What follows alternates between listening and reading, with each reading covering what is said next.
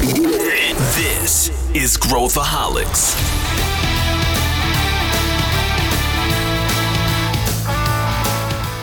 Olá, aqui é Pedro Van Gertner, eu sou o CEO da ACE e esse é Growthaholics, o podcast para quem adora inovação e empreendedorismo. Hoje a gente vai trazer um case para vocês. Na verdade, a gente vai debulhar o case de transformação digital da Vibra Energia, que é uma corporação hoje extremamente relevante aqui na economia brasileira. E para falar sobre esse case, a gente trouxe o Aspen Anderson, que é o vice-presidente de tecnologia da Vibra Energia e também um dos líderes da transformação da empresa. Ele vai contar para a gente qual é a estratégia, como está sendo esse processo e tudo que ele está aprendendo ao longo dessa jornada.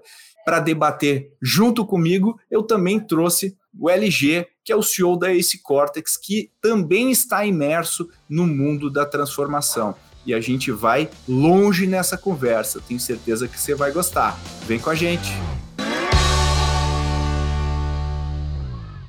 Estou aqui com duas figuras feríssimas para a gente mergulhar nesse mundo da transformação digital e, obviamente, com enfoque aqui nesse caso que a gente quer trazer para vocês, que é a Vibra, antiga BR distribuidora. E para falar sobre este caso, eu tenho o meu amigo Aspen Anderson. Tudo bem, Aspen? Tudo bem, Pedro? Obrigado pelo convite, é uma honra muito grande estar aqui com vocês. O prazer é todo nosso, Aspen. Conta para o pessoal só rapidinho o que, que você faz, né? Ou melhor, é, é mais fazer o que, que você não faz, né? Mas o que, que você faz hoje na Vibra? Bom, eu sou o responsável lá pela área de tecnologia e digital, né? Eu sou vice-presidente responsável por essa área, né? Buscando, obviamente, integrar cada vez mais a tecnologia a todos os negócios da companhia. Legal. Então, a, a, todo, todo o olhar tradicional de TI, né? Junto aí com a visão da transformação digital, da inovação, porque a nossa opção lá foi de manter essa discussão debaixo do mesmo guarda-chuva, até para agilizar, né, para não separar em silos aquilo que não deve ser separado também, de, ah, isso aqui é novo, é legal, é cool, isso aqui é tradicional, né, deixa não. A gente precisa fazer que tudo caminhe junto.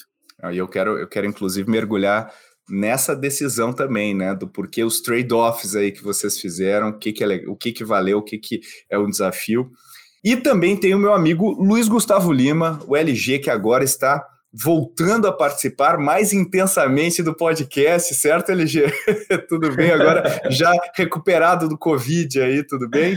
Tudo bem, prazer estar aqui com você, com o Aspen. Pô, uma expectativa excelente para hoje, um case incrível para a gente falar eu tenho certeza que o nosso ouvinte vai aprender muito hoje conhecendo a Vibra mais profundamente. Legal, e vamos, vamos eu, eu quero entrar em transformação aqui, mas primeiro vamos falar um pouquinho da Vibra, Aspen, só para o pessoal que está ouvindo aqui. Às vezes o pessoal Uh, e eu, eu era incluso até começar a, a, me aproximar, entender como que vocês trabalham e, que, e o tamanho de, de da, da, empresa. Mas conta um pouquinho o que, que é a, a Vibra para quem está nos ouvindo. Ah, legal, Pedro. De fato, a gente tem feito muito isso, né? Porque a gente vai completar um ano agora de Vibra, né? Essa nova marca.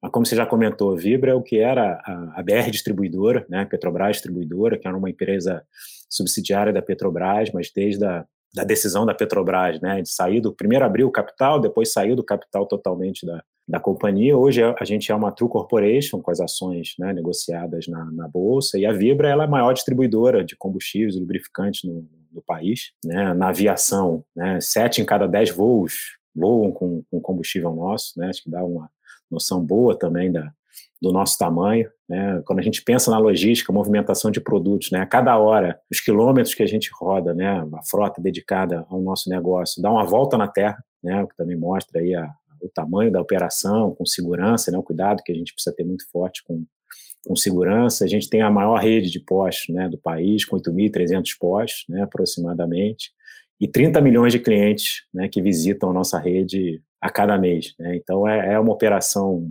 bastante grande, a gente tem consciência da nossa, da nossa responsabilidade no setor energético no país. E uma empresa né, que tomou a decisão no ano passado, junto com a nova marca, com reposicionamento estratégico, de deixar de ser uma empresa de combustíveis puramente para ser uma empresa de energia. E a gente já tem feito alguns movimentos nesse sentido, aquisição de comercializadora de energia, Comerc, mais recentemente aquisição de uma produtora né, de biometano, biocombustíveis, fizemos também um aporte numa startup carregamento né, de veículos elétricos, também é o futuro do, do, do, nosso negócio. Então, é uma empresa que tem buscado essa transformação e tem conseguido executar numa velocidade bastante desafiadora, mas que tem sido bastante recompensadora também. E só para o pessoal entender a dimensão interna, quantos colaboradores a gente está falando aqui, Aspen? A Vibra hoje está ao redor de 3.300 colaboradores. Legal, olha, olha que interessante. E vamos mergulhar um pouquinho primeiro no, no conceito, depois a gente entra no case, nos desafios, nos trade-offs que você teve que fazer, dificuldades, uh, coisas que você avançou muito. E eu queria perguntar aqui para o LG primeiro. LG, você que respira o ambiente corporativo em diferentes realidades, né? Quando a gente fala é, eu já, a gente já conversou bastante sobre isso também, né, Aspen? Quando a gente fala transformação digital ou transformação, é, isso quer dizer muita coisa para muita gente, né? Eu, eu, eu, sempre brinco, né? Se a gente pegar um post-it, cada um na mesa quietinho, assim, escreva o que você entende por transformação digital, vão sair vários post-its diferentes.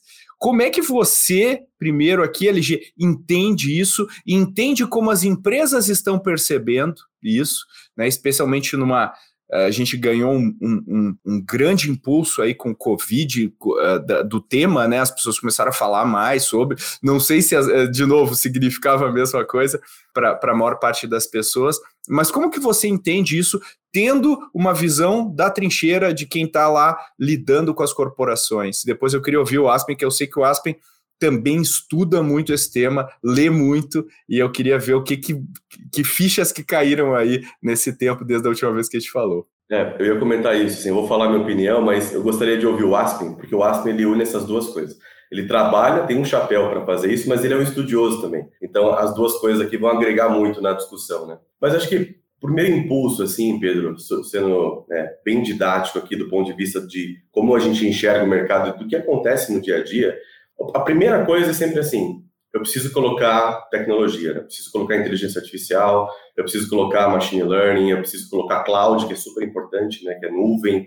Então, é, eu, me parece que quase que sempre a discussão parte disso, ela parte da tecnologia. E você citou o Covid, né? Tem um reporte nosso do ano passado que a gente analisou a curva de busca pela expressão transformação digital no Google e a gente viu que ela multiplicou por oito, se eu não estiver enganado, faz pouco mais de um ano que a gente fez essa análise. Então, assim que estourou o Covid aqui no Brasil em março de 2020, os próximos 30, 60, 90 dias, teve uma busca muito grande pelo termo, porque naquele momento ficou muito claro e evidente a necessidade que as empresas tinham de ter coisas básicas, do tipo contato com seus clientes para fazer uma ativação via WhatsApp, criar uma plataforma digital para você vender pela internet em, canais online e não só no offline. Então, foi um despertar, eu diria, do executivo brasileiro para a urgência da empresa que quer se manter competitiva, quer se manter contemporânea, adotar sim a tecnologia, mas também outras coisas. Então, a minha, acho que esse meu primeiro momento aqui, ele vai mais para essas outras coisas. Por quê? Tem uma análise do MIT, que eu gosto bastante, inclusive eu já até falei para o Aspen sobre isso, que ela, ela mostrou para a gente o seguinte, de cada 10 gestores no mundo, e eles falaram com quase 5 mil gestores no mundo todo, apenas um em cada 10 possui as habilidades para transformação digital. O modelo mental, os skills, a forma de, de olhar o negócio junto com tecnologia. Essa junção de tech com business, né? Juntar essas duas coisas. Então, isso mostrou para a gente, tanto na nossa pesquisa quanto na pesquisa do MIT, de que a gente tem que aprender, de que a gente não sabe fazer isso exatamente, é um, é um processo de construção realmente. E se a gente tiver que equalizar e chegar numa uma espécie de uma, uma, uma balança, vai, dá para a gente dizer que tecnologia vai ficar ali com seus 20, 25, 30% do peso e todo o restante, então seus 70, 75 até 80% do peso, é gente, é cultura, é gestão, é processo, é atração, é incentivo. Então, no fim, no fim do dia, o que a gente está falando aqui é se a alta liderança entende a urgência, entende a, o potencial estratégico dela se adaptar, digitalizar e conectar o negócio com o cliente e a tecnologia vai potencializar, a gente começa a conversar de maneira um pouco mais estruturada, um pouco mais profunda. Então, juntar essa visão de liderança conectada, compromisso da liderança para fazer, a estratégia reflete isso, conectar o digital, a tecnologia, inovação, a estratégia da companhia, e essa, essa busca por uma cultura inovadora, e a cultura ela não é isolada, né, que a gente gosta de dizer, você fala muito isso aqui também no podcast, não é a cultura da inovação, a cultura de tecnologia. A cultura da companhia, ela também ela passa por um processo de transformação. Então, quanto mais a gente conseguir colocar o cliente no centro, mover, mobilizar a cultura, desenvolver os profissionais, os executivos, implementar e adotar novas tecnologias, e o design organizacional acompanhar o processo, naturalmente a empresa vai gerar mais valor, vai impactar mais o cliente e o processo de transformação ele vai ser um, ele vai ser um processo natural, dolorido, especialmente no início, mas natural de se manter competitiva no contexto de mundo que a gente vive. Perfeito. E, acho, acho que tem muitos pontos legais aqui. Eu quero, queria ouvir o Aspen. E aí, Aspen, para começando com uma provocação aqui, queria te perguntar. A gente fala de transformação digital. É transformar o que para o quê, né? A gente está transformando. Eu, eu, eu vou de um estágio. O que, que é o estágio transformado? Né? O que, que significa isso na prática para a gente começar a ouvir a tua visão aí? O que, que você acha? Ah, legal, boa provocação, e acho que assim, acho que o LG foi, foi bastante feliz aqui nas colocações, eu concordo integralmente com o que ele trouxe aqui, e, e vocês comentaram aí a questão né, da gente, da necessidade da gente também estar tá sempre estudando e, e, buscando entender né, o que dá para fazer, o que é possível fazer. E ouvindo aqui, né, eu conheço já esse, esse estudo do MIT aqui, acho que o, grande desafio é aumentar esse número de um para dois, pelo menos a cada dez, né? que tem essa condição aí de juntar a tecnologia e o, e o negócio. Mas eu gosto também da visão, né, e aí só para seguir na mesma citação aqui que a LG fez do, do MIT, né, a Stephanie Werner lá, que agora é a nova responsável lá pelo CISA do MIT, ela tem uma definição que eu acho que foi a última que eu ouvi, que, e isso que eu acho que é interessante também, né, a evolução da, da análise desse, desse movimento, da transformação, que eu acho que é, é tão simples quanto perfeita né, a colocação do, e aí conversa com a provocação que você fez, Pedro, de onde para onde, ela coloca a transformação digital simplesmente é transformar a empresa pronta para o futuro, né? Pô, mas só isso? É, mas parece simples, mas a questão é que a gente não consegue saber o que, que vai ser esse futuro. Então a gente precisa estar todo momento conectado, né, e com as antenas ligadas para tentar entender para onde a sociedade vai. Né? E, e, o nosso negócio ele conversa muito com essa visão de sociedade, porque a gente está falando de energia. Né? Energia é um tema global, né? é uma discussão global de para onde a gente vai, como é que a gente transforma a nossa matriz energética. Então, a gente conseguir equilibrar né, o olhar da eficiência operacional, né, com esse olhar de construir uma melhor experiência para os clientes, né? E aí, sem querer entrar na discussão, né? Ah, mas o que é o cliente? Quem é o cliente? Cliente externo, cliente interno? Não importa, né? Vamos pensar em todos os públicos que a gente se relaciona. Então, quando a gente pensa uma área de tecnologia de uma empresa, ou de uma empresa, ela tem a sua própria força de trabalho, ela tem os seus parceiros, ela tem, ela tem os seus fornecedores, os próprios clientes, né?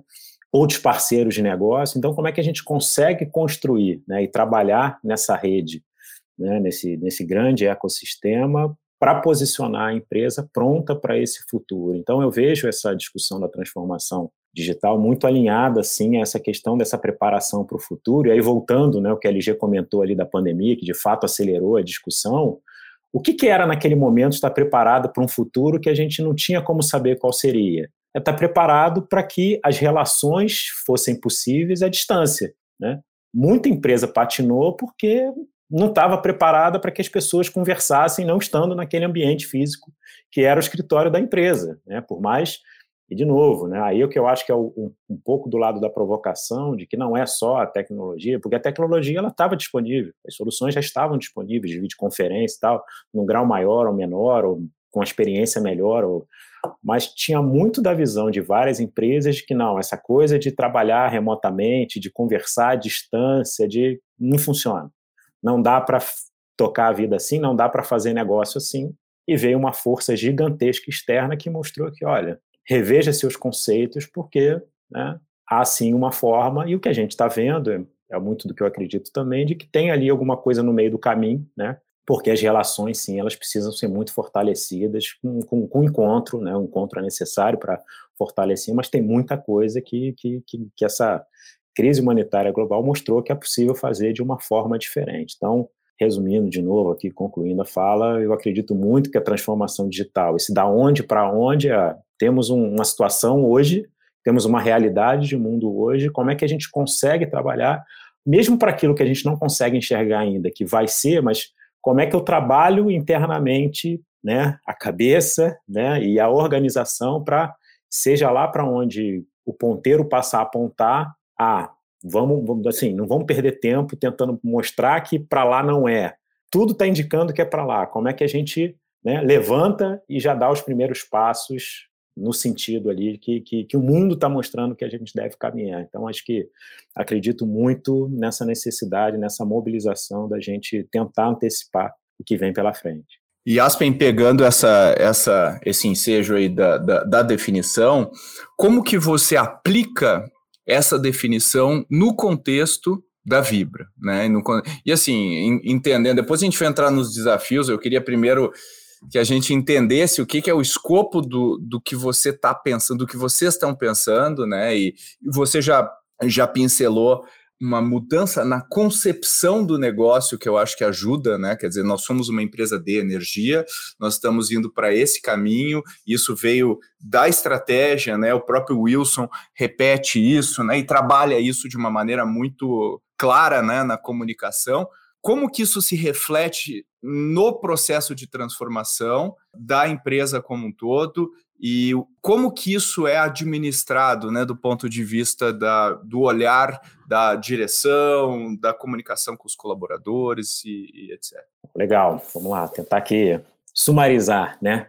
Mas acho que o primeiro ponto você já comentou, né? Você já citou aqui o Wilson, né? Que é o, é o grande líder dessa, desse nosso processo de transformação, né? Que é o presidente, para quem não sabe, para quem está nos, nos, ouvindo aqui que não, que não conhece, o Wilson é o presidente da, da, da, Vibra, que é o grande líder aqui dessa transformação da companhia, né, nesse reposicionamento como empresa de energia, e o grande patrocinador dessa visão de que, olha, existem alguns possíveis caminhos para a gente chegar lá, né, e alguns deles, ou vários deles, aí vai depender da perspectiva de quem olha, passam por a gente conseguir criar uma organização em que a inovação seja uma competência organizacional. Né? Não, não, ela não deve ser uma especialidade de uma ou de um grupo pequeno de pessoas. Né? Sim, né? aí é o modelo que a gente adotou.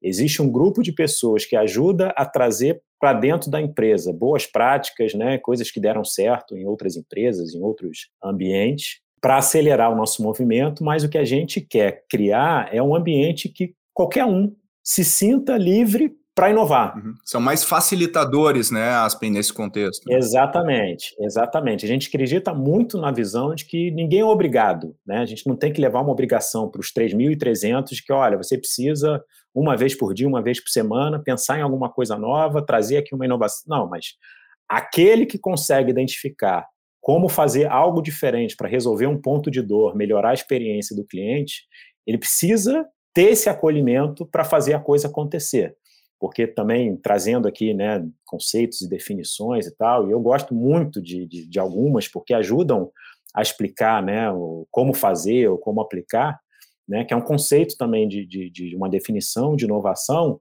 que é simplesmente levar né, da ideia até o impacto, né, a ideia da concepção de quando ela nasce até o impacto. E por que, que eu gosto dessa definição? Porque o pacto ele não define se eu estou falando de aumento de receita, de redução de custo, né? eu, eu, eu consigo é, embarcar aí também a visão do impacto não financeiro, que muitas vezes a gente tem. Vocês já falaram da cultura, tem um aspecto também ambiental, né, o social, enfim. Então, impacto para uma organização financeira que, que responde por resultado financeiro fica mais direto das pessoas entenderem, mas tem também o impacto é, é, não financeiro. Então, esse olhar da liderança é fundamental, essa organização, né, dessa estruturação do fluxo, como as ideias precisam fluir na organização também é fundamental. Uma outra linha também que a gente acreditou muito e tem funcionado assim é essa aproximação maior. E aí não só, né, trazendo aqui também um conceito da questão da diversidade, da inclusão, né? É a famosa analogia, ah, não é chamar para festa, é chamar para dançar. Né? Então, no nosso caso lá, a tecnologia dança com as outras áreas de negócio. Né? A gente está, né, no caso lá, eu como vice-presidente, né, ao lado dos meus pares lá, os outros vice-presidentes de negócio, financeiro, jurídico, marketing, enfim. Então, essa discussão já na origem né, da solução de problemas, o pensamento no futuro da companhia já acontece ali, né, não, não tem uma, uma etapa intermediária né, para a tecnologia portar. Eu tenho comentado muito também dessa visão de que a gente entendeu de que, da mesma forma que eu sempre tive, preciso continuar tendo o olhar financeiro de estruturação de capital, o olhar jurídico da construção das relações contratuais, né, o olhar de marketing, você tem a tecnologia ali que também que habilita ou não, né, várias possibilidades de negócio. Então, esse olhar mais amplo da construção e da organização e de aproximar a tecnologia, né, como, como fundação para muitas coisas que são possíveis. E aí, concluindo aqui, trazendo exemplos concretos, já, já falei dessa preparação, que quando a pandemia veio, a gente, né, em dois, três dias, estava todo mundo em casa, remotamente, né, o nosso desafio no início da pandemia, como de várias empresas, foi conseguir equipamento disponível no mercado para todo mundo. Mas a solução da integração e da conectividade estava lá colocada. E um outro exemplo, né, só para e aí deixar aqui para a gente falar um pouco mais, talvez daqui a pouco, é o próprio processo da migração para a nuvem, porque a gente em 2017 começou essa discussão. Em 2018 a gente tomou a decisão e começou a tombar tudo que a gente tinha, aquilo que vinha novo já nascia na nuvem e a gente tombou toda a nossa infraestrutura para a nuvem, entendendo que o futuro né, estava na nuvem. Então, esse olhar de para onde as coisas estão apontando, onde a gente vê que, que pode ter uma vantagem competitiva ali na frente. Então, a gente tomou essa decisão. Quando a gente compara né, outras empresas no mercado, outros pares tal, né, relativamente cedo, viramos e a gente já está numa etapa de se beneficiar de já estar tá operando na nuvem, enquanto outras empresas ainda estão no processo de paulatinamente levar né, os seus workloads para a nuvem. Então, essa tentativa de antecipação e trazendo um último termo também que faz parte do nosso mantra aqui, que é a coragem de fazer a mudança, né, porque obviamente que a, o conforto ali de continuar como estava é muito, né, mas é preciso coragem para em alguns momentos para fazer várias coisas, né, e obviamente que vocês muito bem entendem essa questão da próprio discussão de capital de risco, né, apostas em, em vários momentos, coragem é o que explica os movimentos que acontecem em algumas corporações. Então, essa migração, no momento que pouca gente estava fazendo, demandou ali, porque a nossa operação não pode parar. O nosso negócio depende da emissão da nota fiscal para que o produto seja movimentado. Né? Também é outra analogia que eu faço. Não tem aquela opção de anotar o e-mail para mandar depois a nota. Né? Não temos essa opção. Se não tiver o faturamento, o produto não, não é movimentado. Muito bom. Posso emendar aqui, Pedro? Vai fundo. O Aspen trouxe a analogia da dança. Então, eu queria aprofundar um pouco mais esse. Quais são os tipos de dança que tem aí, Aspen? Porque, é, para o ouvinte que está acompanhando, né, vocês foram agora, não tem 15 dias reconhecidos pela MIT Slow Management Review, né, que é a revista do MIT no Brasil, como uma das 20 empresas mais inovadoras do país. Você citou aqui agora há pouco que vocês já investem em startups, inclusive inauguraram o primeiro eletroposto da Dutra é, recentemente. Você tem uma, uma área de inovação que é um grande coração pulsante de facilitar a inovação na empresa inteira e conectar a dança, né? Conectar as pessoas para que elas dancem harmonicamente e tudo mais. Mas do ponto de vista de estrutura mesmo, do ponto de vista de como que a gente coloca isso de pé de um jeito coordenado, concatenado com a estratégia da companhia? Como que a gente envolve as pessoas? Queria ouvir um pouco mais como que isso se dá na prática mesmo. É, não, seguindo ainda na, na, analogia, eu mesmo trouxe a provocação, então vamos seguir nela aqui da, da, da dança, né? Acho que a primeira coisa é, ah, eu não sei dançar. Aí entra num, num curso de dança de salão, vai, porque quando a gente pensa numa corporação, né, e, e no nosso caso, uma empresa que é muito grande, não tem como imaginar também que um único estilo resolve todos os problemas, né? Não, eu sei dançar tal estilo, não, você vai precisar é o rock, né? É a valsa, é o, é o balé, né? É o jazz, é, enfim, né? Todos os estilos precisam estar presentes ali, porque as áreas da companhia funcionam como como organismos, né? Interdependentes, mas têm visões e têm necessidades distintas. Então, a abordagem né, de repente, um problema de uma área financeira é diferente da abordagem para uma área comercial, para uma área de, né, de, de marketing, para a própria tecnologia, né, também, que tem as suas, as suas demandas, as suas, as suas dores que tem é, né, para resolver. E aí uma coisa que eu trago do meu tempo lá de, de comercial, né, é assim, cara, não tenta vender algo para alguém que não quer comprar aquilo. E isso vale também para a tecnologia. Né? Não adianta, pô, surgiu aqui uma ideia maravilhosa de machine learning para ser aplicada na. Ah, meu problema não é esse agora. Eu estou com outro problema aqui. Eu estou com um problema que a macro que eu tenho aqui no Excel não está funcionando. Me arruma alguém que venha me ajudar aqui a, a consertar essa macro. Então, é, é entender né, qual é o ponto de dor e a melhor abordagem para fazer isso acontecer. Então, você comentou, a gente tem uma área lá né, específica, né, de arquitetura e, e, inovação, que é, que é o time que ajuda a, a, a, catalisar, mas outra coisa que é importante que se diga, né, que é um incentivo constante que a gente faz, de novo, a todas as áreas, mesmo dentro da área de tecnologia, de que, olha, existe uma área aqui que tem essa atribuição, tá, de conseguir ajudar a acelerar a discussão da inovação, mas isso não significa que você, a área de infraestrutura ou área de sustentação de aplicações, também não tem a, a, a, né, como atribuição de buscar evoluir e melhorar os seus processos. Né? Então, a gente pega uma realidade de um tempo atrás e com as ferramentas que estão disponíveis no mercado, por exemplo,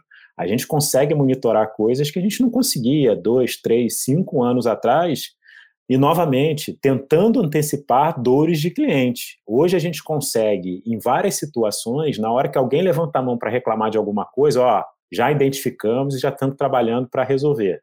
Né? Porque muitas das vezes o problema aparecia, pô, já estou sofrendo com isso há duas, três horas, ou seja, o nível de estresse já estava muito elevado quando alguém se dava conta de que o problema estava acontecendo. Então, não é porque a gente tem uma área com essa atribuição, né? E, e, aí, de novo, acho que é possível fazer vários paralelos aqui. Ninguém vai invadir o espaço de um advogado de uma corporação. Ninguém. Né? Quem estudou aquilo, quem tem aquela competência é o advogado. Agora, significa que a hora que qualquer pessoa de uma empresa vai ler uma cláusula de um contrato, ela não precisa ser criteriosa naquela leitura, na interpretação, até para ajudar na construção. Então, é, é um pouco disso que a gente trabalha aqui no dia a dia, né, e, e, e, tenta colocar essa visão de que, olha, sim, existe um grupo aqui que ajuda a trazer boas práticas, mas todo mundo precisa ter esse olhar e aí resgatando algo que a gente passou muito brevemente aqui, você comentou, é esse entendimento na colocação do cliente no centro. O que eu estou fazendo lá na ponta, lá no final da história, está resolvendo a dor do cliente, está facilitando a jornada do cliente, está tornando mais fácil, está tornando mais barato, está tornando mais eficiente. Isso, no final das contas, que a gente precisa. Não, isso aqui está atendendo aqui um desejo muito específico. Cara, não estou tirando o mérito desse desejo. Mas na lista de prioridades, e toda empresa tem um, se você for empilhar, né, tudo que uma empresa precisa fazer ou gostaria de fazer, a pilha é gigantesca. Na lista de prioridades, vamos resolver aqui os problemas da. Então, esse trabalho conjunto, essa coordenação e essa vivência, trazer as outras áreas, né, e levar a nossa área também para as outras áreas da empresa, para entender lá na largada a dor é, é fundamental para que esse processo de transformação aconteça e aos poucos a gente vai ajudando a transformar a cultura como um todo da organização. Então, o nosso momento ele é muito feliz nesse aspecto de que estamos na, transformação digital, como já falamos, mas estamos num momento de reposicionamento estratégico e de lançamento numa nova marca. Quando a gente junta tudo isso, é a hora da gente né, experimentar e vendo que vai dando certo e aplicando na empresa como um todo.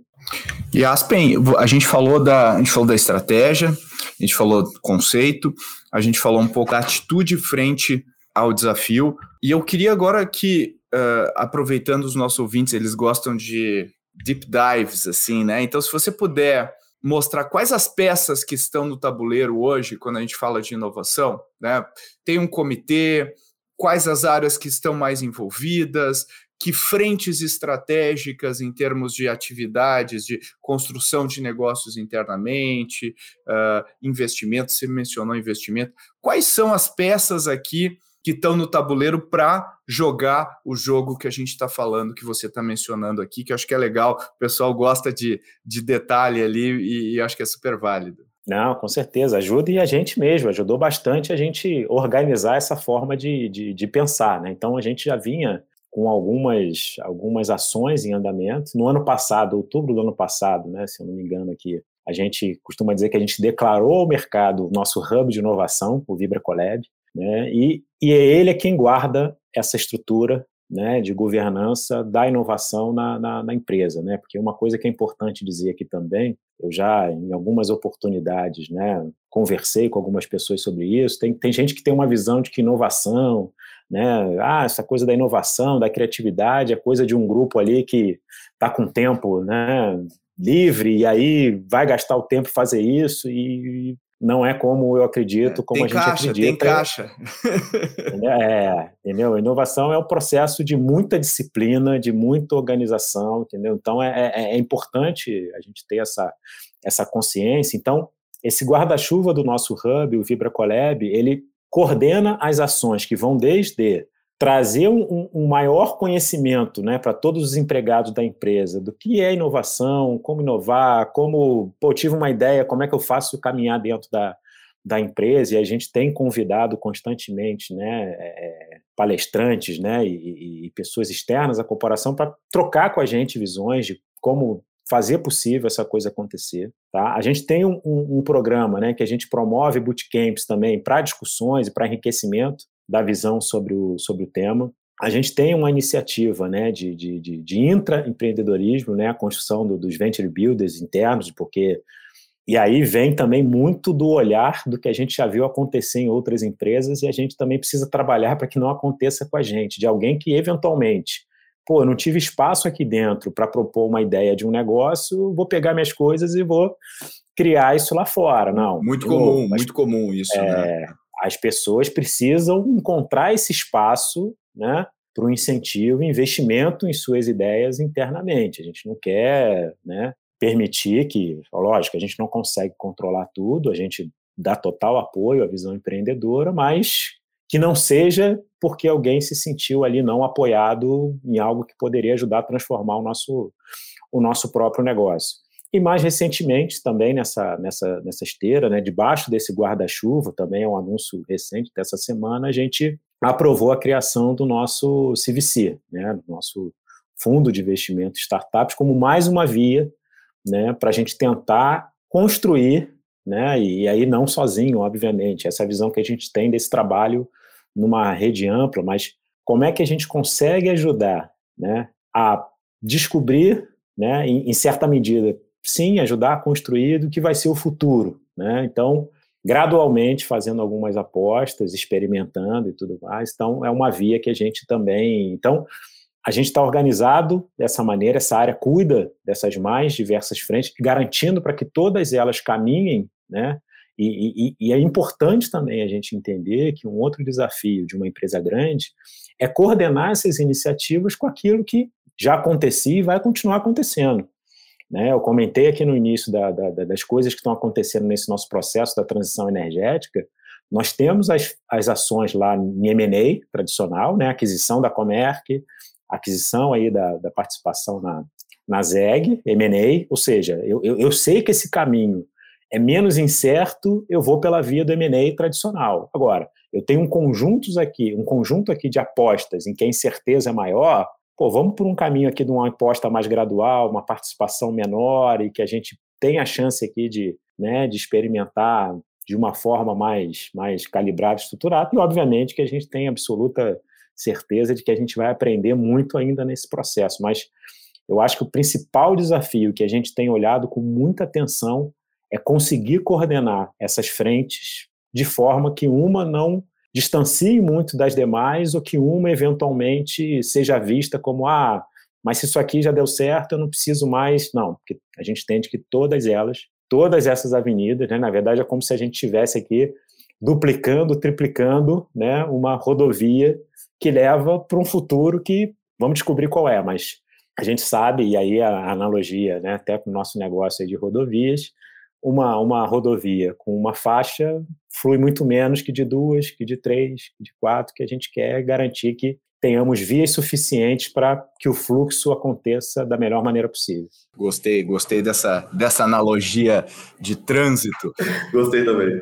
E, e, e, e LG, pegando você aí que está olhando né, esse, essa caixa de ferramentas né, que o Aspen acabou de descrever aqui, que não tem uma regra, né? Isso a gente aprendeu, né? Não existe a panaceia. Uma receita, né? É, como é que se avalia o, esse você que tem contextos de, diferentes, né? Você que está exposto a contextos, como é que você avalia o uso de ferramentas uh, na linha do que o Aspen falou, né? Assim, como é que você avalia o drill down da visão da estratégia até a execução? É, organizando, né?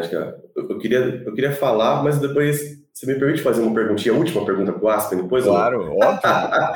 eu vou responder, mas eu quero, eu quero juntar essas coisas todas, porque a gente está caminhando para o final, né, pelo, pelo tempo que a gente tem, mas a visão é a seguinte, né, e aí, se, se a gente organizar tudo que o Aspen falou até agora e a forma que a gente foi conduzindo, que a gente tem um cenário de quais são as tendências que eu estou inserido nelas como companhia, né, então tendências de clientes, que o Aspen citou bastante, tecnologia, eu diria, e a da própria indústria. A característica da indústria, para onde a indústria está indo, né, se mobilizando. Depois, tem um olhar importante que o Aspen também citou, que é quais são os nossos objetivos internos como área, como companhia, como diretoria, como vice-presidência, como marca, e quais são os nossos objetivos como posicionamento de mercado, como exploração de oportunidades, como atacar oportunidades adjacentes. E com isso é, minimamente organizado e alta liderança comprada com essa discussão, quais são as teses que a gente acredita para o futuro? Né? O Aspen citou e me, me parece que é um, é um, pouco disso. Assim. A nossa tese é que a empresa se, seja uma empresa plataforma multi-energia. É para lá que a gente vai. E aí só depois entram os veículos de inovação. Entra o que, que a gente vai fazer, né? O que exatamente ele vem depois. Então, eu gosto de olhar essa, essa próxima parte como buy or build, né? make or buy. Algumas pessoas gostam de dizer também que é eu faço dentro de casa ou eu trago de fora para dentro. Então, parte do que o Aspen respondeu, eu colocaria nessa caixinha de inovação aberta, Open Innovation. O que eu consigo trazer de fora para dentro? Quando a gente se relaciona com startup, investe em uma startup ou compra uma startup. Né? É mais inteligente, mais rápido, mais barato do que começar do zero? É, então, ok, pode ser um caminho para mim e eu vou estruturar isso. E a outra é, avenida, né, ou a outra faixa, como o Aspen citou, é o building, né? Corporate Venture Building, que é criar do zero. Eu posso promover um programa de ideias de intraempreendedorismo e potencializar, encontrar e potencializar esses talentos que o Aspen também citou, de forma que eles encontrem um caminho interno para se desenvolverem e criar coisas com a gente, dado que, se a gente está com esse olhar de cliente no centro, conhecendo toda a jornada desses clientes, as dores que eles têm, então a gente vai criar soluções inovadoras para eles dentro da nossa visão estratégica, dentro da nossa tese. Então, organizar, estruturar essa lógica de build or buy, inovação de fora para dentro, de dentro para fora, certamente potencializa as alavancas que a companhia já tem e ela vai me ajudar com a capilaridade que ela tem para potencializar. Me ajuda com tecnologia, naturalmente, né? Como que eu consigo alavancar e ser mais ágil com aquilo que eu já tenho recursos e tendo a área de tecnologia muito próxima a mim. E talvez o que é mais o dia a dia de quem está inovando na prática, esses veículos de inovação, essas modalidades de inovação, todas elas organizadas, né, todas, todas elas é, organizadas nessas avenidas, nessas pistas que o Aspen citou, elas convergem para tangibilizar aquela nossa tese, aquela nossa visão, aquele nosso planejamento. Então, eu organizaria dessa maneira, Pedro. E a minha pergunta para o Aspen ela vai nesse sentido. O que, que o Aspen hoje entende que ele consegue alavancar, utilizar a capilaridade que a Vibra tem, ajudar as áreas a serem mais ágeis, esses veículos estarem em prol a um time to marketing mais ágil e mais rápido com as soluções inovadoras do que era há 5, 10 anos, por exemplo. Eu, eu, vou, eu vou adicionar uma bola curva aqui na tua pergunta, LG. A BR Distribuidora era uma empresa pública, né, com uma cultura diferente do que existe agora. Houve também uma adaptação cultural e, e tudo mais, e é um trabalho constante, e, e enfim. Uh, como também lidar com os obstáculos, né, dentro dessa linha que o, que o LG perguntou, né, só para casar aí as duas perguntas. Não, muito bom. Eu acho que assim, é, começando do final, né, quando a gente pensa nos obstáculos que uma empresa enfrenta, aí eu acho que é o ponto que não, não tinha tanta distinção assim a vida privada da vida né, ainda da própria no seguinte aspecto, né? E a gente conseguiu perceber isso conversando com, com outras empresas e tal.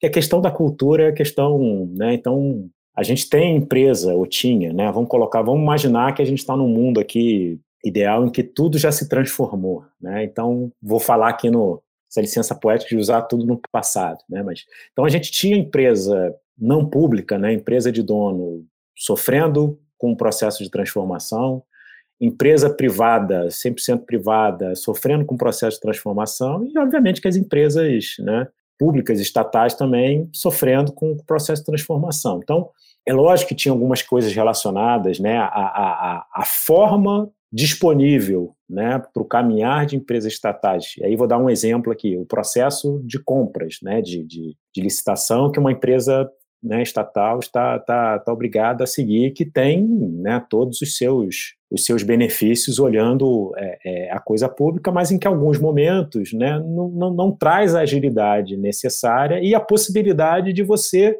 de fato discutir e, e, e, trabalhar nesse processo interativo que esse mundo de experimentação pede, né? Na hora que você precisa, com um, dois, três anos de antecedência, adivinhar tudo que vai acontecer, porque aquilo tem que estar estritamente redigido ali num edital, né, de compras que você vai fazer durante um período muito longo, e o tempo vai passando, você descobre, caramba, mas isso aqui que eu defini já não é mais essa tecnologia, eu já tenho, ah, não, mas você precisa, então, sim, algumas coisas agilizaram bastante nesse processo de, de, de, de transformação e, e, e, da experimentação, mas a BR ela já era uma empresa que operava né, num ambiente competitivo. A gente sempre teve competidores privados, né, e com muita competência que super sempre, agressivos, né, exatamente. Exatamente. E, e, e mesmo nesse ambiente competitivo e com a dificuldade estatal, a BR já era líder, né? Já era a maior distribuidora. O que, que a gente conseguiu fazer a virada pós-privatização? Né? E que é fato, né, dos números, dos resultados aí, se pegar os, né, os resultados dos últimos anos, né, os últimos trimestres já públicos, né, foi transformar essa maior empresa também na melhor empresa do segmento. Então, antes da privatização, a gente não era a empresa que tinha melhor rentabilidade, que tinha né, não era mais eficiente em custo, não é que tinha maior margem, e tudo isso a gente conseguiu com esse processo de transformação, com essa utilização desses veículos e, e, e, e novamente, a dificuldade que a gente tem, ou a facilidade que a gente tem, ou o acesso à caixa de ferramentas, né, que é uma expressão também bastante utilizada, não é muito diferente do que o mercado tem disponível. Agora, o que, que a gente entende? Na medida em que eu consigo estabelecer muito claramente qual é a estratégia da companhia, a liderança muito engajada em fazer essa estratégia virar realidade. Aí vem o lado da execução. Não adianta a estratégia sem a execução. Então, apresentamos lá a revisão da nossa estratégia, o processo de execução, a forma que a gente ia né, buscar alcançar aquilo que a gente estava colocando na, na estratégia. Esse processo de acompanhamento e de aprendizado, né, da gente entender. Não é fácil. Falando assim é muito mais fácil do que no dia a dia, né? De não, vamos experimentar, se não der certo a gente muda e tal. Pô, como é que faz isso numa cultura que é a nossa cultura, era a nossa cultura, né? E de várias outras empresas, de, pô, mas peraí, você fez isso e deu errado, e, e ainda assim você tem uma segunda chance aqui agora, não, porque agora vai dar certo, porque agora você já sabe como não fazer. Por que, que eu realmente te dou essa chance e não coloco alguém aqui que, né, pelo menos a gente não sabe o que errou, o que deixou de errar, né? Por que, que eu tenho que passar a confiar de que o aprendizado vai ser colocado aqui a, a, a, em benefício né, dessa evolução mais rápida? Então, não é trivial né, a, a empresa seguir nessa, nessa ideia de que eu preciso saber navegar, e aí vou trazer de novo essa questão da ambidestria. Eu preciso saber separar muito bem aquilo que de fato eu não posso errar, porque sim, tem coisas que eu não posso errar. Quando a gente pensa na operação, quando a gente pensa, ah, é o botão 1 ou o botão 2 que eu tenho que apertar. Cara, aqui tem que estar muito claro ali no procedimento, a situação é essa, é o botão A. Se a situação é essa, é o botão B. Aqui, aqui não tem, ah, não, eu não concordo, eu vou fazer diferente. Não. Então é saber separar isso do mundo de que é o botão A ou o botão B. Em vez de a gente ficar discutindo aqui, quem é que vai apertar o botão A ou B? Ah, é o cliente de tal segmento. Chama ele para conversa. Vem cá, qual que você apertaria mais intuitivamente? Esse ou esse? Aí, ah, tá bom, acabou a discussão. Né? Então, ah, não consigo fazer dessa forma. O quanto que eu perco se eu colocar os dois à prova e aí medir qual dos dois está fazendo mais sucesso? Então, é saber navegar né, nesse mundo que pede essas duas formas de encarar. E aí eu volto à minha provocação lá do início, por isso também a gente tomou a decisão de não separar, como a gente sabe, não tem certo e errado, né? Cada um entende o melhor caminho de não separar esse mundo que alguns gostam de chamar de né, modo 1, do modo 2 e tal. Não, eu preciso saber navegar, né? Dá para acelerar? Vamos acelerar. Precisa com um pouco mais de calma? Precisa com um pouco mais de calma. Está na hora de recolher um pouco, está na hora de acelerar mais. Então, é saber jogar com a, né, e aí concluindo aqui, que eu, eu gosto muito dessas, nessas analogias que ajudam a gente a encontrar caminhos ali, né, quando a gente pensa no esporte mesmo, tem esportes em que você consegue evitar a ação do, do, do oponente e tem esportes que não, né, o futebol, se você ficar em cima do oponente ali marcando tal, você consegue fazer com que a bola não chegue nele. É um tipo de, de, de negócio. Já o vôlei, não. Você não consegue evitar o saque do outro lado, você não consegue evitar o levantamento, é cortado, você tem que estar preparado aqui para. Então, como navegar nesses dois mundos? Naquele mundo que eu consigo, sim, né, medir muito bem, acompanhar de muito perto, de um outro mundo que ah, o que eu tenho que fazer aqui é me capacitar ao máximo para, independente de como a bola vier, eu preciso colocar ela para outro lado. Então, saber navegar ao mesmo tempo nesses dois mundos é, é, é um desafio né, que eu diria que é bom demais de, de tentar a cada dia né, superar.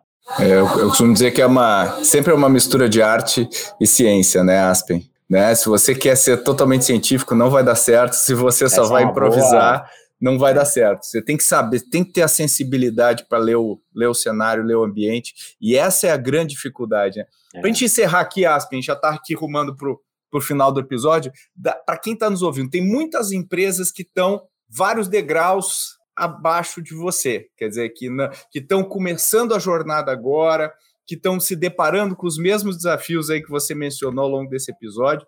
Dá uma dica aqui, que se você pudesse voltar no tempo, falar com o Aspen lá de, de cinco anos atrás, dá uma dica que você te daria lá no, lá no passado para quem está nos ouvindo aqui. Rapaz, assim, sem, sem nenhuma pretensão aqui de parecer que, pô, mas tudo que vocês fizeram deu certo de primeira, nada do que vocês, né? Então, assim, tentando olhar sob uma perspectiva bastante positiva, né? E aí trazendo muito da forma com que eu encaro a vida, né? Eu prefiro, então, usar esse momento para colocar dessa forma. Cara, é acreditar que não é fácil, não é trivial, mas que dá certo, traz resultado. Entendeu? Assim, não é aquela coisa assim que num botão, ou de um dia para o outro, ou de um trimestre para o outro, tudo vai estar tá transformado, tudo da mesma forma. Pô, já está tudo resolvido?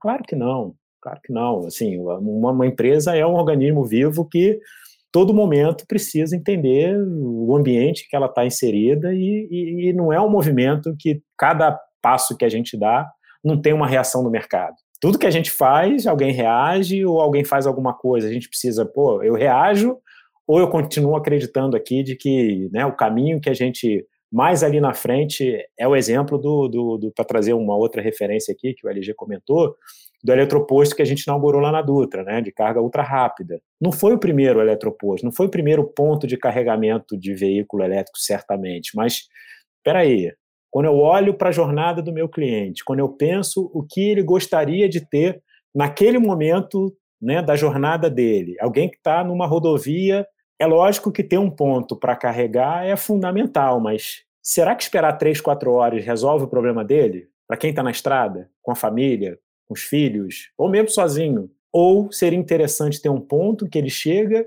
e em 20 minutos ele chega a 80% da carga e pode seguir viagem, né? Qual que é a experiência melhor? Então, nem sempre você vai conseguir ser o seu primeiro. Né? Isso eu acho que é uma coisa que talvez esse seja um ponto, então, para conseguir responder a sua pergunta, né? É, ó, muita calma, não tente ser o primeiro em tudo, porque talvez esse não seja o melhor caminho, né? Não é esse que vai trazer o melhor resultado, o melhor valor e tal.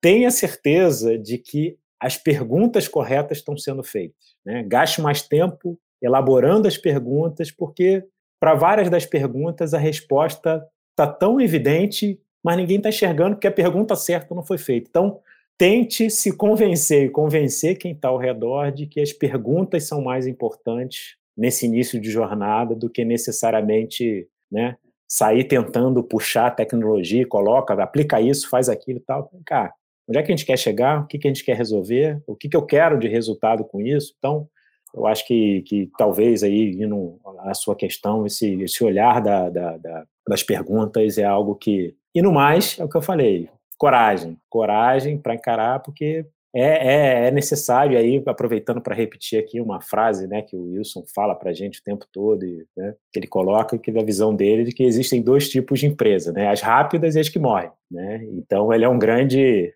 incentivador nosso aqui para que a gente sempre esteja em velocidade alta e de novo, não é que essa velocidade necessariamente esteja definida por uma linha reta. A gente sabe que a gente vai ter que fazer curva, vai ter que pegar um retorno para trocar de, de, estrada e tal, mas é importante o tempo todo ler os sinais e, e conseguir virar ali o, o, a direção né, e, e o sentido para que a gente, de novo, construa passo a passo aí esse futuro que seja de muito valor e prosperidade para todo mundo que faz parte aqui desse nosso ecossistema, porque, de novo, vocês já comentaram isso também, sozinho a gente não chega em lugar nenhum. Né? Então é preciso ter uma rede muito boa de parceiros ao redor ajudando nessa jornada também. Muito legal, muito legal. Saber fazer as perguntas certas é um superpoder. Isso, meu amigo Aspen, você tem de sobra e eu queria te agradecer. Sou um grande fã do teu trabalho, de você, especialmente você é um cara, você é um cara humilde, tem coragem, né? E, e, e tá sempre aprendendo. Eu acho que essas são as características aí que fazem a gente conseguir fazer boas jornadas. Então, te agradeço muito a participação, a transparência, a abertura aqui para vir falar com os nossos ouvintes. Espero que a gente faça mais episódios, Aspen. Não, com certeza. Eu que agradeço. Você também é um cara que eu respeito muito, sigo muito, né? Procuro sempre ler, ouvir e aprender porque é um, é um, é um mundo que não é natural para quem construiu a carreira dentro de uma grande corporação, né? então fazer as empresa e uma startup, quem está ali no meio ajudando nessa, então aprendo demais também contigo, né? agradeço também ao LG com as, com as provocações aqui no, no dia a dia, então é, é, é, sempre muito bom poder trocar e, e, aprender com, com vocês. Obrigado mesmo. Obrigado. E obrigado, Luiz Gustavo Lima. Obrigado, LG, pela sua participação aí. Sem dúvida, tivemos uma aula aqui e, e eu tenho certeza que o pessoal aí de que está nos ouvindo na academia, em casa, uh, passeando com o cachorro, vai levar muito aprendizado, muita coisa boa dessa conversa. Isso aí. Também adorei. É, tem uma coisa que eu estava pensando aqui, tem um cliente nosso que ele fala que a vida é um encadeamento de relações. O que a gente aprendeu aqui é que a transformação digital é um encadeamento de ações. Se alguém ouvir, ouvir esse episódio novamente, com calma, pausando e anotando tudo, certamente vai concluir de que foi um MBA em transformação digital. E, e aí, só para não perder aqui a sua provocação, Elige, eu acho que como última né, colocação aqui, a gente está acostumado a ouvir né, que, que amar é um verbo, então precisa de ação né? Ele não acontece. E da mesma forma é o transformar, que também é um verbo, também aí dentro da sua provocação, gostei muito desse dessa tua colocação do encadeamento de ações, é isso aí, né? Então é é uma ação após a outra, precisa movimentar porque não, não vai cair do céu. Isso aí. Excelente. Muito obrigado, Aspen. Muito obrigado, LG. E até a próxima. Se você quiser saber mais sobre outros cases de mercado sob a ótica da inovação, não perca a nossa série de estudos de caso que eu fiz junto com meu amigo Sandro Magaldi, onde a gente debulhou várias empresas no Brasil e no exterior. Tenho certeza que você também vai tirar muitos insights desses casos que a gente vai mencionar ao longo desses episódios. E como sempre, se você tem sugestões, se você gostaria de fazer algum comentário ou simplesmente bater um papo, manda uma mensagem para podcast@goace.vc e a gente vai ler a sua mensagem e devolveremos uma resposta sempre. Também peço, se você gosta do Growthaholics, você é ouvinte, demonstre o seu amor compartilhando o Growthaholics nas suas redes e marca a gente, que a gente adora ver os nossos ouvintes se manifestando nas mídias sociais. Valeu e até a próxima!